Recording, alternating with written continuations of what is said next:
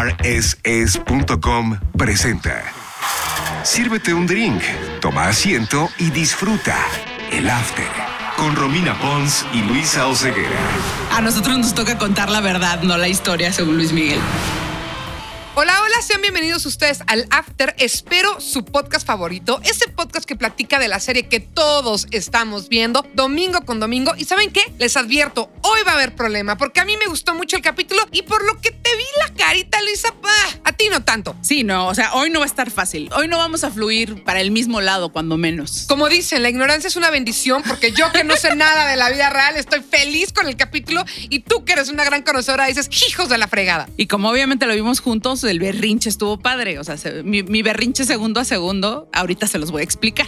Entonces te voy a proponer una tregua para que nos relajemos un poco. Vamos a hacer un drinking game y cada vez que pasen ciertas cosas que ahorita te voy a platicar, tú le das un trago a tu sol chelada, yo le doy un trago a mi sol clamato y a ver si podemos salir de este podcast siendo amigas, oye. Suena bien. O sea, a ver si nos calmamos, nos tranquilizamos, la llevamos más suave. Tú estás muy tranquila, tú estás muy suave. Yo soy la que ando muy prendida. Ahí te va. Van a hacer tres cosas para que también no se nos vaya la onda. Productores, les pido que nos echen la mano. Si se nos va la onda, nos piden pedir el trago. Bueno, cada vez que hablemos de lo guapísimo que se veía Diego Boneta, que la neta yo babé, Ay, eso casi nunca pasa. nos damos un traguito. La segunda va a ser, y está un poquito más difícil, ¿eh? Si decimos Luis Mi, Ajá. también nos tenemos que dar un trago. Ok.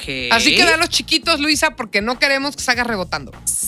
Sí, vamos a tener que mantener esto bajo control de alguna manera. Concentración. Y la última, si alguna tararea una canción, también nos vamos a dar un trago. Puta, ya valió. Aparte me pasé. Lo siento, querida. Tú pones las condiciones de la próxima semana, ¿te late? Está bien, me toca a mí. Para que veas que soy buena onda, vamos a empezar con un tema que sé que traes aquí atorado, que lo saques de tu ronco pecho Ajá. y que puedas como que sacar un poquito el coraje y nos vayamos un poquito por lados más, como dijiste tú, suaves. Sé que hay datos que no concuerdan, fechas, gente que es un holograma porque sí viva, pero no viva. Por favor, Luisa, pues ya, échanos la sopa. ¿Cuáles son las inexactitudes de este capítulo? O sea, es que, ¿qué te puedo decir? ¿Todas? O sea, hoy sí Ay, se pasaron. tampoco. Es que se pasaron de lanza. O A sea, ver. La verdad, yo les tengo mucha paciencia, saben que los amo, o sea, me divierten mucho cada domingo, pero, perdón, o sea, soy una nerd. Lo mío es cotejar datos y sí me quiero morir cuando veo a Hugo López vivo en 1994 y se murió en el 93. Ok, ese dato sí es fuerte. O sea, entiendo que Viña del Mar del 94 es uno de los conciertos más chidos. Ahí me vi medio bruja porque se los tuiteé hace rato sin tener ni idea. Y bueno, ahí pueden ver que el mismo outfit y todo. Yo creo que se lo soplan a Luisa. Ahí tiene un insider en la, Ah. en la producción. Nunca lo van a saber. Ya sabes que, o sea, se rumora que hasta Marcela Basteri puedo ser, así que nunca lo van a saber completo. Yo sabía, o sea, algo me decía que en este capítulo íbamos a tocar temas que ya se acercan más a esta temporada nueva en la que ya no está de la mano de Juan Carlos Calderón y entonces empieza a intentar cosas nuevas, ¿no? O sea, cosas este, diferentes, pero lo hizo de la mano de un nuevo manager porque Hugo estaba muerto en uno. 93. Hugo se murió en el 93. Sí, y Matilde también. Y habla por teléfono con ella en 94. O sea, entiendo que a lo mejor esto no es este el documental en donde vamos a ser totalmente estrictos con las fechas, pero, o sea, cuando ya cambias tantas fechas, porque pues no fue nada más en este caso, también fue en el caso de Michelle. El reencuentro no fue para nada en 2005. Todos sabemos que es un reencuentro que se trabajó ya con su hijo eh, mayor nacido, con el hijo que tiene con Araceli Arámbula nacido. O sea, con su una- hijo menor. Con su hijo, bueno, en este caso sería el de en medio, ¿no? Ok. Michelle es la mayor, tiene a Miguel y tiene a Daniel con Araceli Arámbula y el primer hijo que tuvo con Araceli Arámbula, este, pues, o sea, Ya había nacido. cuando se dio el reencuentro entre ellos. ¿Y cuántos años tenía Michelle? O sea, estamos hablando de que eh, Michelle habla en la revista ¿Quién? Todos recordamos esa época de sí, ya, güey, no se azoten, si soy hija de Luis Miguel, bla, bla, bla. Pero tomó dos años más el que realmente Luis Miguel empezara a trabajar en este reencuentro. Entonces, a ver, en la serie nos dicen que tiene 18 años, ¿no? Ajá. ¿Y en realidad la, la empezó a topar a los 20? En realidad empezó a tratar con ella a los 18, pero no era 2005, como nos dice la Ah, serie. ya, ya te entendí. Ese es mi problema. O sea, como que los años están desfasados. Así es, exacto. Eh, empiezan a tratar en 2007, que es cuando salieron estas fotos extrañas de ellos este, con la cara pintada en Disneyland y demás. Y ahí hay que darle pues, este, el reconocimiento a quien lo merece, que fue Araceli, quien, eh, quien realmente promovió el reencuentro. En este entendido de decir, oye, bueno, para que seas buen padre, primero tienes que ser buen padre de la hija que ya tienes, que veías en un tiempo y que dejaste de ver, ¿no? Órale, qué padre. Ajá, exactamente. Digo, no funcionó muy bien porque ya sabemos que ahorita están en litigio y demás y la paternidad se le sigue complicando a Luis Miguel, ¿verdad? Pero Eh, sí, me, me cae que, que está repitiendo No es lo suyo. los patrones, no, no de la misma manera, no con violencia, pero sí con ausencia. así es. Hay otro dato sobre Viña del Mar, Ajá. que tampoco está muy exacto. Es que ahí lo vemos en una relación con una Garibaldi, así nos dicen. ¿Es ¿no? Pilar Montenegro? Eh, no, es Patricia Manterola. Cámara. Así es. Yo pensaba que era Pilar. No, es Pati Manterola. de- bueno, de acuerdo con lo que podemos leer, este. A ver, tú eres la autoridad y la Biblia de Luis Miguel, no tienes que andarnos justificando nada. Entonces era Patti Manterola. Mucha gente le dice la incondicional porque fue y vino muchas veces en la vida de, de Luis Miguel. Ya luego yo les voy a platicar cuando venga el tema porque mi elegida para ser la incondicional real es Sofía Vergara. Pero bueno, el Wow, caso es que en este demasiada caso. información. Así es. Sofía Vergara, según tú, es la incondicional. Sí, y tengo, y tengo mis, este, mis Tus datos para, argumentos. para avalarlo, exacto. Pero en este caso, a la que vimos ir con el Albarbar y a la que vimos este, que supuestamente fue a Viña del Mar en el mismo año, pero pues que ya comprobamos que efectivamente Garibaldi no estuvo en 94 en Viña del Mar, es Pati Manterola. A mí lo que me sorprende con mucho cariño es que Garibaldi haya ido alguna vez a Viña del Mar, la verdad. Lo que pasa es que tú estabas muy bebé, pero le metieron muchísimo dinero a esa promoción. Sí, Pero- me, me- me queda claro. Oye, ¿tienen algo más en común Erika Sotres, alias Isabela Camil y Luis Miguel? ¿Qué? Un Garibaldi, ¿no? Un Garibaldi que ahora está como político en altas esferas. Así es. Sobre todo Secretaría, bueno, no Secretaría de Cultura, pero Comisión de Cultura. Así es, así Bueno, es. Pues ya les dimos ahí el dato. ¿Para qué platicamos más? Y hablando de estos artistas noventeros que rompieron paradigmas y todo, conocemos a Cris Valdés, que déjame dar, yo no tengo ningún dato que decir, Luisa, déjame dejar ese único que obviamente todo el mundo sabe, pero quiero sentirme que yo también aporto algo. Obviamente es Cristian No Castro. podrá. Ay. Trago, shot. Bueno, shot no, a trago. tararear? No podrás, güey. Es- es- Bueno, está bien. Va. Ahí está el trago. Órale, pues entonces, Más breve el trago para que si no es sucedan cierto tragedias. esta, si es cierta esta rivalidad entre Cristian Castro y Luis Miguel o está un poquito exagerada para fines narrativos. Mira, se me hace que están palazueleando. Voy a inventar el verbo. O sea, porque ¿Pero qué significa el verbo palazuelear? Los que vimos la primera temporada, o sea, todos los que están escuchando esto, esperaría yo, sabemos que es una exageración de un personaje que sientes que le puede hacer una contraparte de la misma edad, con características similares a Luis Miguel, y entonces eh, le pones unas características más este, fuertes que las que realmente puede haber tenido en su vida. O sea, no estaban al mismo nivel. O sea, sí se hablaba porque era normal comparar a dos chavos con voces similares, que eran baladistas y demás. Era totalmente normal. Pero yo creo que también esta rivalidad la están acentuando especialmente en este caso y aprovechan para que nuestro famoso Patricio Robles haga una otra. Ay, que es el rey de voy a infiltrar los cassettes cuando en el momento indicado para hacer mi maldad. Si hubiera nacido en 2021 sería Lord Cassettes. Exacto, Lord Cassettes, exacto, y con su peinadito acá de copetito de expresidente. Así es, es nuestro nuevo villano. Eh, bueno, qué cañón llenar los zapatos de, de Luisito Rey, ¿eh? Suerte, pero bueno. O sea, desde ahorita aprovechamos para decirles otra cosa. Patricio Robles no existe. Ya dejen en paz a Mauricio Avaroa. Las fechas les van a coincidir, pero Mauricio Avaroa es gente decente. O sea, Exactamente. O sea, Patricio, Patricio es un es- invento de la serie para ayudar a la cuestión dramática de la narrativa. digamos que es un vehículo porque necesitamos un malo, ¿no? Entonces, Patricio pone el disco. En el bar bar, que además es emblemático, es el lugar donde fue el balazo de Cabañas, es un Sí. bar que en la Ciudad de México, para quienes nos escuchan de otros lados, era el antro más exclusivo de la ciudad. Y el día que habría, o sea, habría más días, pero el día wow para ir al bar bar era el domingo. ¿Y sabes por qué era domingo, Luisa?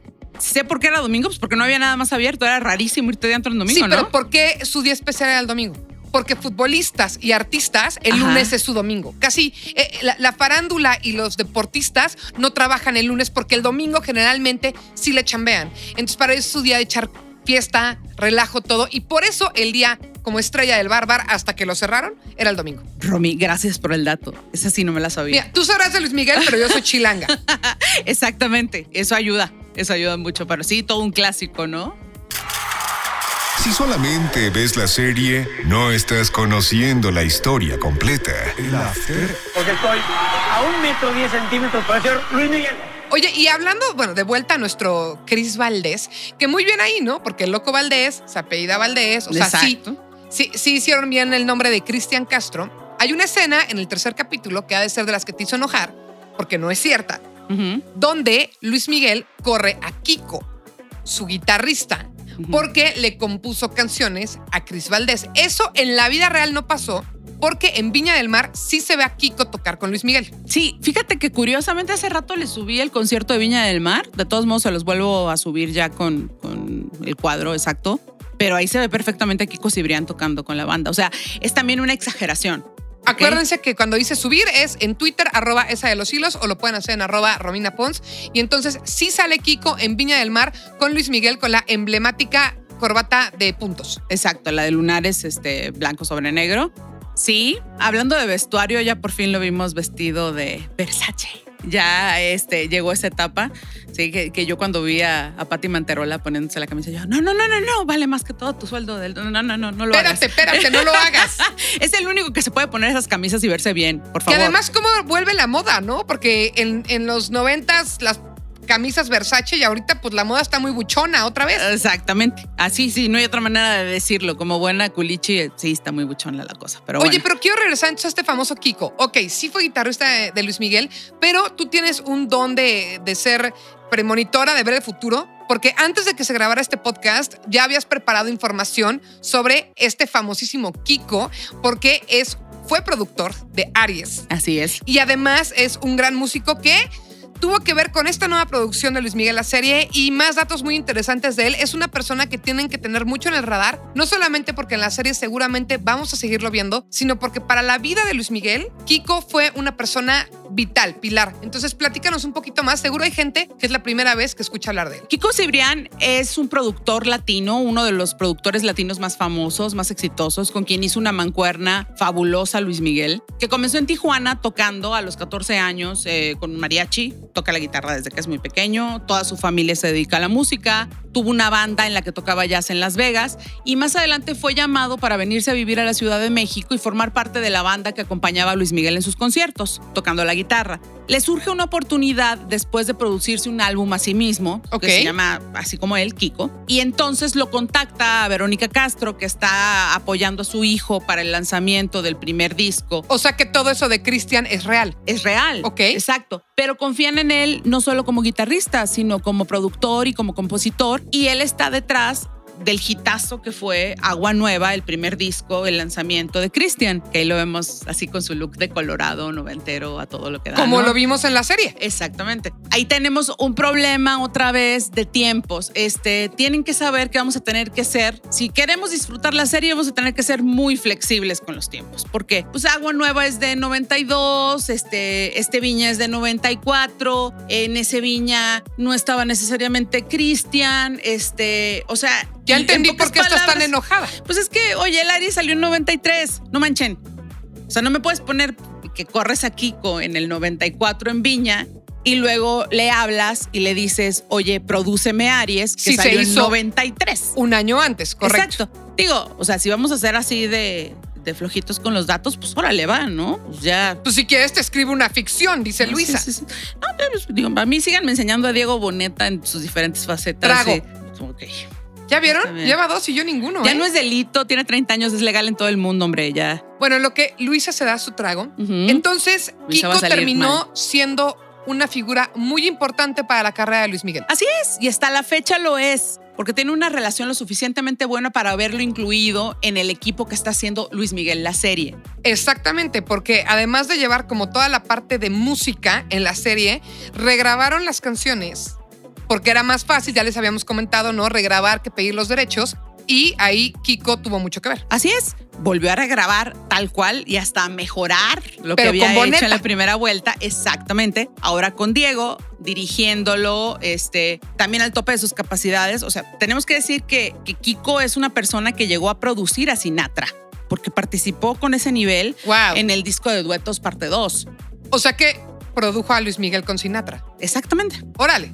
Entonces, increíble. estamos, estamos hablando de alguien que ha llegado a muy buenos niveles. Digo, entre otros artistas, este, ha grabado con Roberto Carlos, con Rocío Durcal y demás. Sí, no es un crack de la producción musical mexicana, sobre todo de los noventas, pero sigue tremendamente activo. Ahí en el hilo que tenemos en arroba esa de los hilos o arroba Romina Pons, ahí pueden ver los datos extra.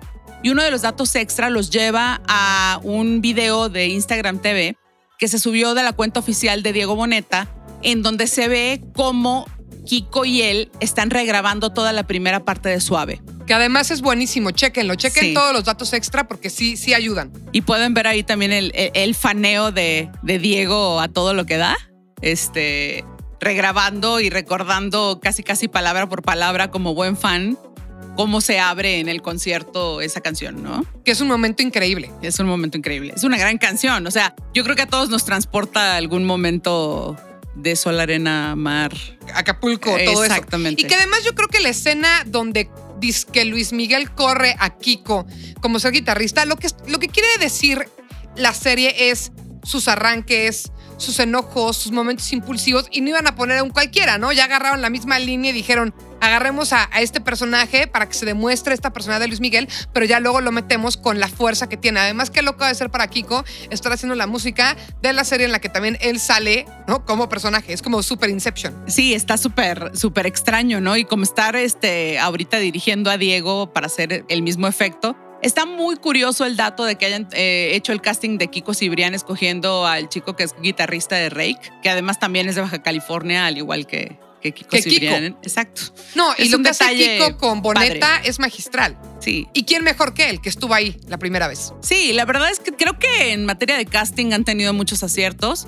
Aquí, Otros no tanto. a- a- Aquí tenemos nada más problema con, con dos este, personajes, ¿no? Digo, es muy personal acá nosotros, que de hecho voy a ir a, a- a uno de esos temas. ¿Por qué no? De una vez hay que hablar de Alejandro, el hermano de Luis Miguel. Sí, no, nada que ver, ¿no? O sea, yo creo que ni en estatura, ni en personalidad, ni en físico, cuando menos a mí no me recuerda a Alejandro, ¿no? En nada. O sea, Juanpa sé que está haciendo un esfuerzo, pero Es que para mí Juan Pazurita es Juan Pazurita. ¿Me explico? para todos Juan Pazurita es Juan Pazurita y ese Como es que un digo, ¿qué problema. hace Juan Pazurita hablando con Luis Miguel? Y ahorita lo podemos extender, yo creo que lo vamos a hablar, porque pues obviamente ni modo que no hablemos de Michelle en este capítulo. Este, también al parecido que pueda tener Macarena Chaga con Michelle, ¿no? Que no es muy claro ni muy... eh, no sé qué piensas tú, a mí no Sí, me por parece supuesto, que, o no- sea, que haya un parecido. Ya nos ¿no? desviamos del tema porque no iba a meter a Michelle ahorita. Pero sí, estoy de acuerdo. O sea, físicamente Macarena no se parece tanto a Michelle Salas. Porque, ¿Por qué lo digo? Basándome en unos castings extraordinarios. Stephanie Salas, ¿me explicas? Es idéntica. Sí, la chica se llama Pilar Santa Cruz. O sea, Este, y y hasta es- los aretitos, pero la, ca- o sea, las cejas es como idéntica, ¿no? O sea, Sí. es- e- e- está, está muy grueso. Y bueno, como dato curioso, que seguramente ustedes ya lo saben, pero Juan Pazurita y Macarena Chaga son eh, novios en la vida real. Es Exacto. decir, la que le hace de Michelle Salas y el que le hace de Alejandro son pareja. Sí, ahí ya está todo muy confuso si lo mezclamos con la realidad, pero sí, efectivamente así Sí, es. es cierto, porque es como si anduviera con su, con Sí. su sobrina. Otra novedad en el casting, ya vimos quién va a ser Alejandra Guzmán.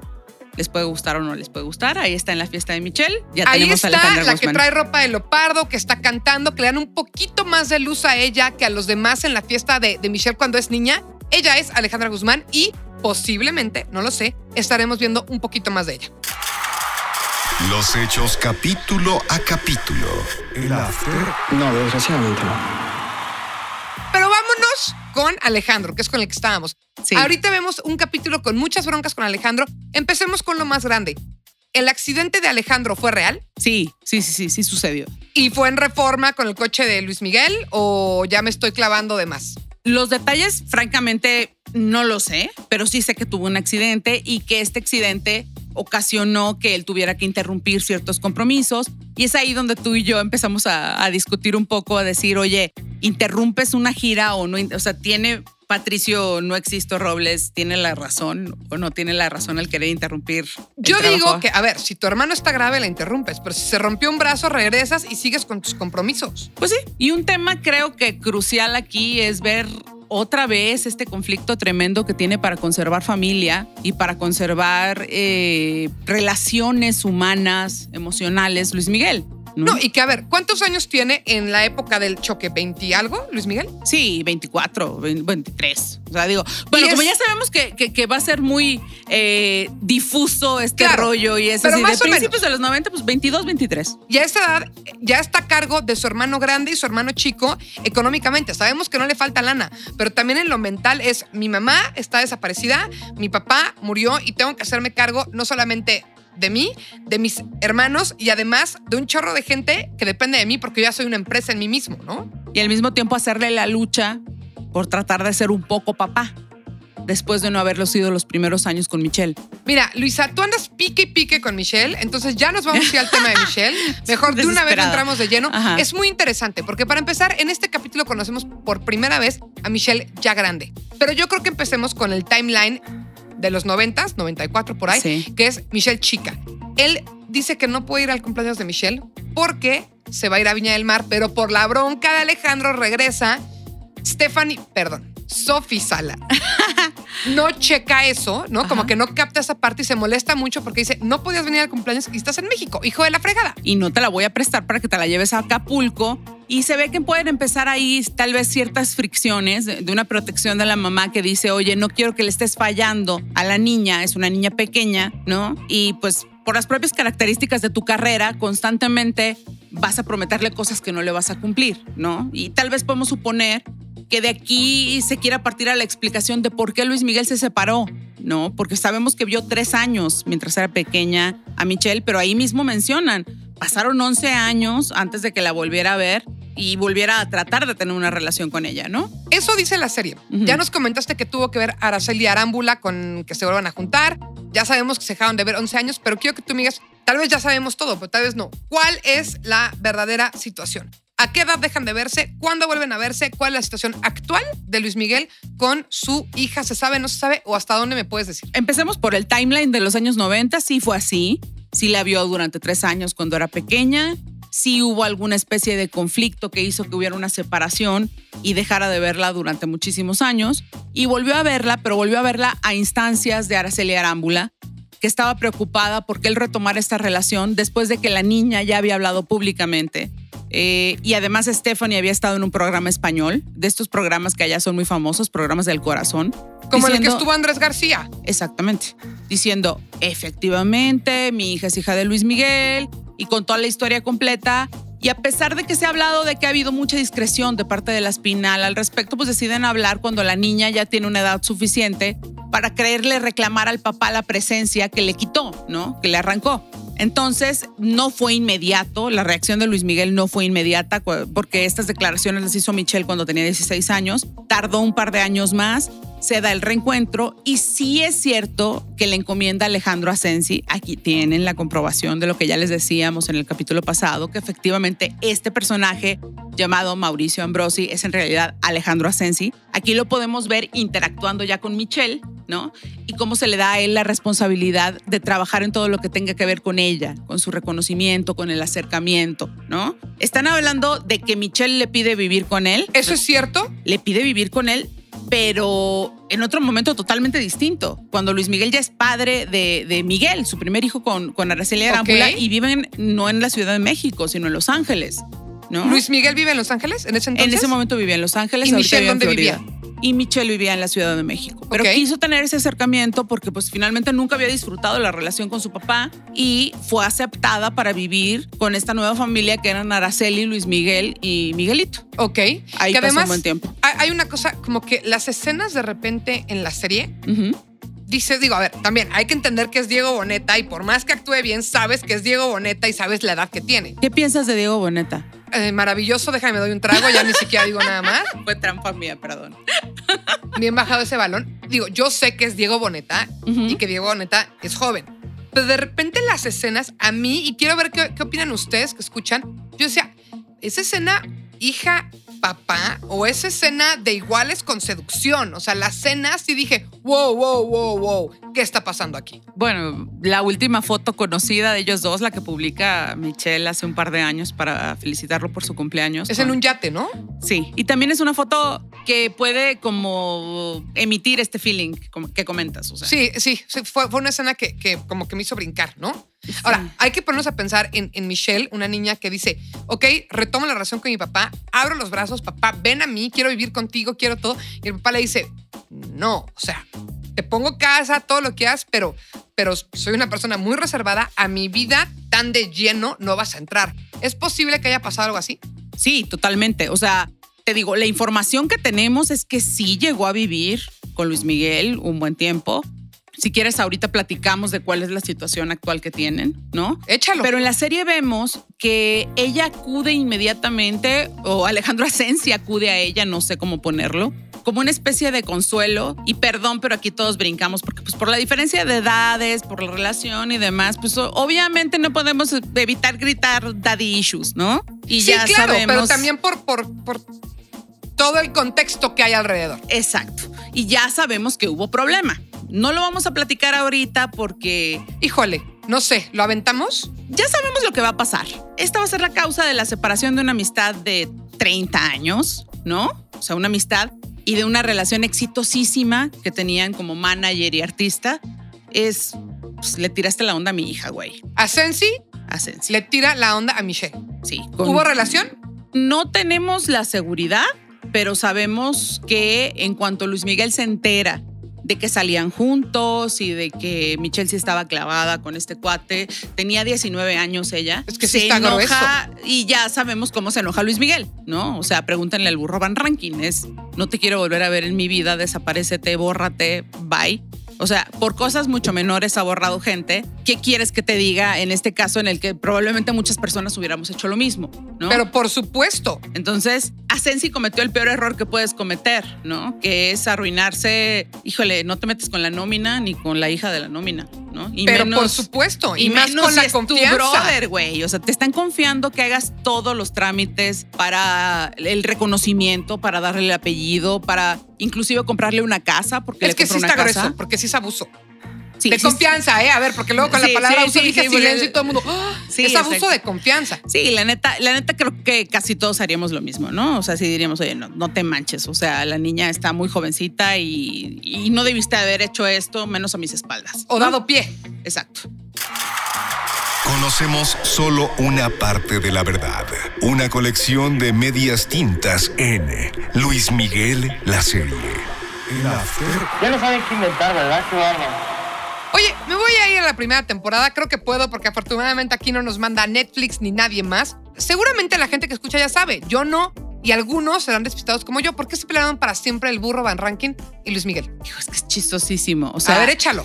mira, ya tenían 20 años sin verse, o no sé cuántos, porque aparte el burro es, es mayor que él, ¿no? El burro tenía 7 años más que él. Y se ve que le gusta la broma. eh, le gusta el desmadre, este, él admite que finalmente él era, este, ahora sí que como invitado a todas partes por ser buena onda y demás.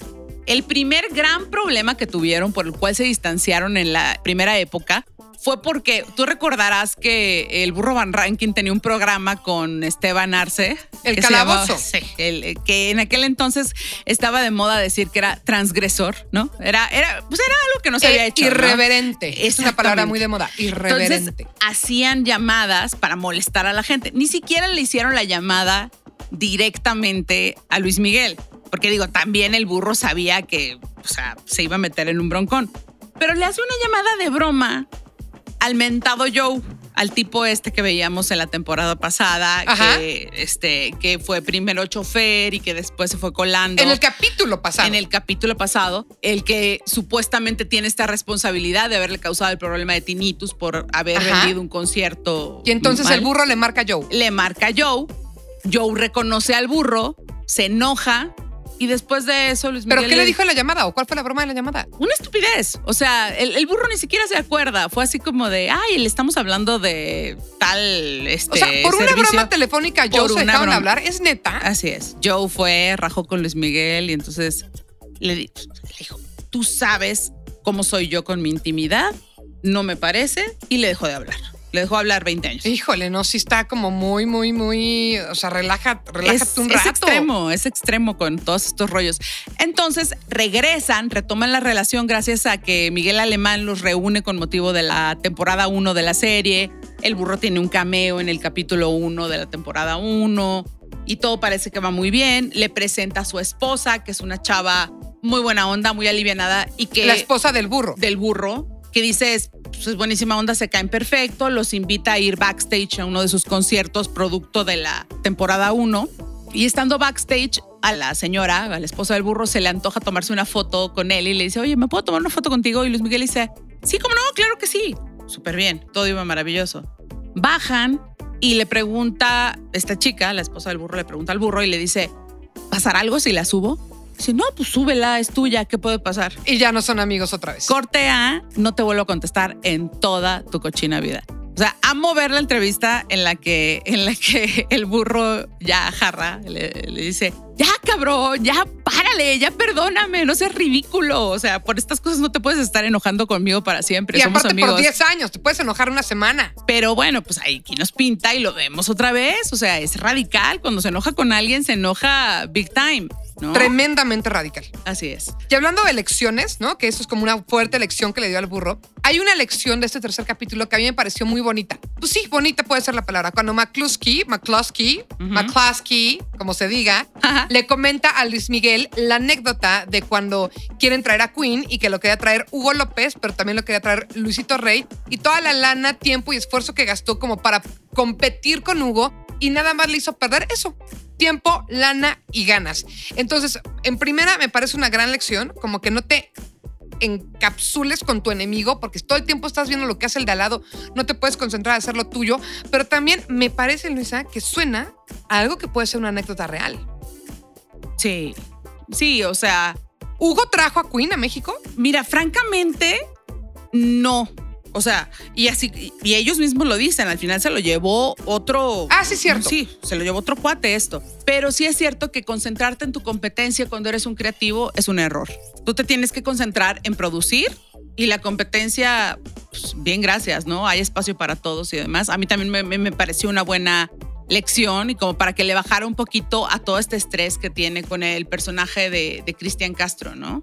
Que yo creo que hasta Cristian se está enterando hasta ahorita de que Luis Miguel lo consideró tan importante en su vida. Como que yo nunca había hecho clic, pero me hace algo, ¿no? O sea, algo de sentido. Y hablando de Cristian y el gran Kiko Cibrián y toda esta parte, yo creo que en el siguiente capítulo vamos a empezar a ver la creación de tu disco favorito, Aries. ¿Tú Sí. crees que vamos a ir por ahí? Sí, o sea, creo que le están dando muchísima importancia a Aries, ¿no? O es un sea, discazo. Sí, sí, sí, pero... Ese me gustó mucho de Michelle cuando se burla de los nombres de romances, porque sí tiene un poco de razón. Sí, romance, segundo romance, mis romances, tus romances, los romances de aquellos, ellos. Los romances del vecino. ¿no? Vosotros, ustedes. Sí, sí. sí. Entonces, todo indica que vamos a ir a la etapa Aries. Ya sabemos que estás muy enojada porque el desfase de años está muy locochón, pero bueno, imaginemos que no es así. Si está grabando Aries, ¿qué mujer vamos a ver en la vida de Luismi en el próximo o próximos capítulos? Lo único que te puedo decir es que mujeres. Ah, bueno, ok. O ¿Me sea- puedes dar una pista? Daisy Fuentes ya estaba en su vida, pero al mismo tiempo estaba la Manterola, estaba también, empieza a estar poco después Sofía Vergara. Nunca se caracterizó por su fidelidad, monogamia y demás, ¿no? O sea, creo que muchas Ni mujeres- estabilidad en No, relaciones. no, la neta no, ¿para qué nos hacemos, no? Este, y bueno, ahorita un punto que seguramente todo mundo va a querer saber porque fue el chisme de la semana. Me, me choca la palabra porque chisme creo que como que trae la connotación de, de mentira, ¿no? Pero bueno, pues el dato que tenemos ahorita que nos da una amiga de Michelle y demás es que no hay ninguna relación actualmente entre ella y Luis Miguel que cortó la relación totalmente en 2008. y le- Luisa, échame el chisme bien. ¿Quién dijo eso? Ah, no, es que ya sabes, es una amiga de Michelle, Ah, bueno, cuyo ok, nombre entonces- no revelaremos. Ok, entonces está en anónimo y dijo Sí. que ya no se llevan otra vez. Sí, no, pero que aparte fue un rompimiento durísimo que la misma Michelle no entiende, ¿no? Que vino de una discusión, o sea, a Michelle ya la había corrido de su casa. En algún momento eh, tienen otro nuevo problema porque se ve que ha sido una relación que no ha fluido fácilmente. Tienen un nuevo problema porque se molesta mucho Michelle de ver cómo, pues, de ver el personaje de Sophie en la primera temporada, ¿no? Pues yo De creo su que por- mamá. pues sí, pues es lealtad con su mamá y ya habíamos hablado aquí, ya lo habíamos dicho, pues ahí hay una cosa tipo slot shaming, ¿no? O sea, no hay un reconocimiento a la relación real que tuvieron durante muchos años los dos, ¿no? Que sí es cierto, muy jovencita se embarazó ella. Hace poco su mamá dijo, sí, claro, Stephanie se embarazó porque se quiso embarazar de Luis Miguel. O sea- fue, fue algo que ella ¿Por qué no? ¿Qué tiene de malo? O sea, no le preguntó a Luis Miguel y a Luis Miguel le dio el infarto cuando se enteró. Bueno, eso sí. Eso sí, pero este no es cierto. O sea, el reclamo de Michelle es, oye, no me pongas como que soy producto de una costón con una mujer que se te acercó en una fiesta. Ajá. ¿no? Hizo un reclamo válido. Ella le grita y le dice, no me vas a incluir en la segunda temporada de la serie. Por lo que vemos, pues no fue de mucha importancia ni para los productores, ni para los guionistas, ni para Luis Miguel, ni para nadie la voluntad de Michelle. Michelle busca un acercamiento hace un par de años con Luis Miguel a partir de que ella tiene un accidente esquiando.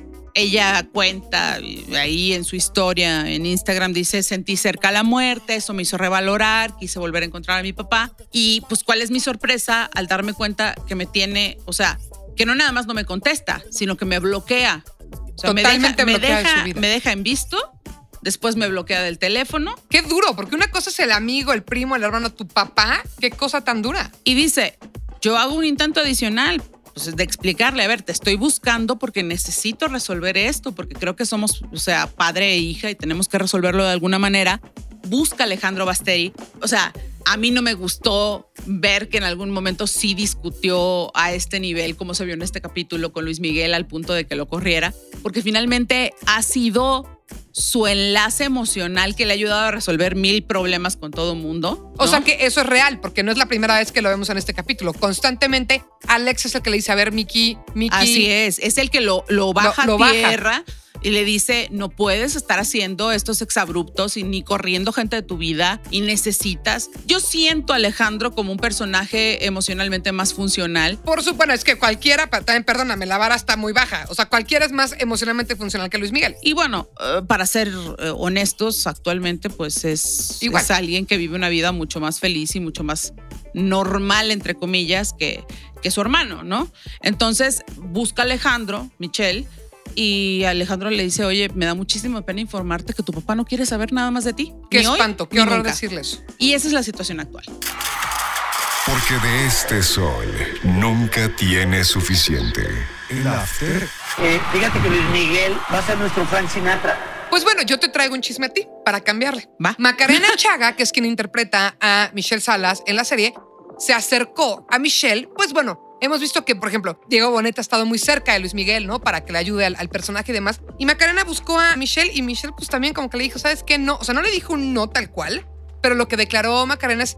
Entiendo que ella quiera poner distancia, yo hubiera querido tener más relación con ella como para apropiarme más del personaje, pero pues tengo que respetar su decisión, ¿no? Entonces, eso habla claramente, yo no sabía la parte que tú nos cuentas, pero eso habla claramente de una bronca ahí.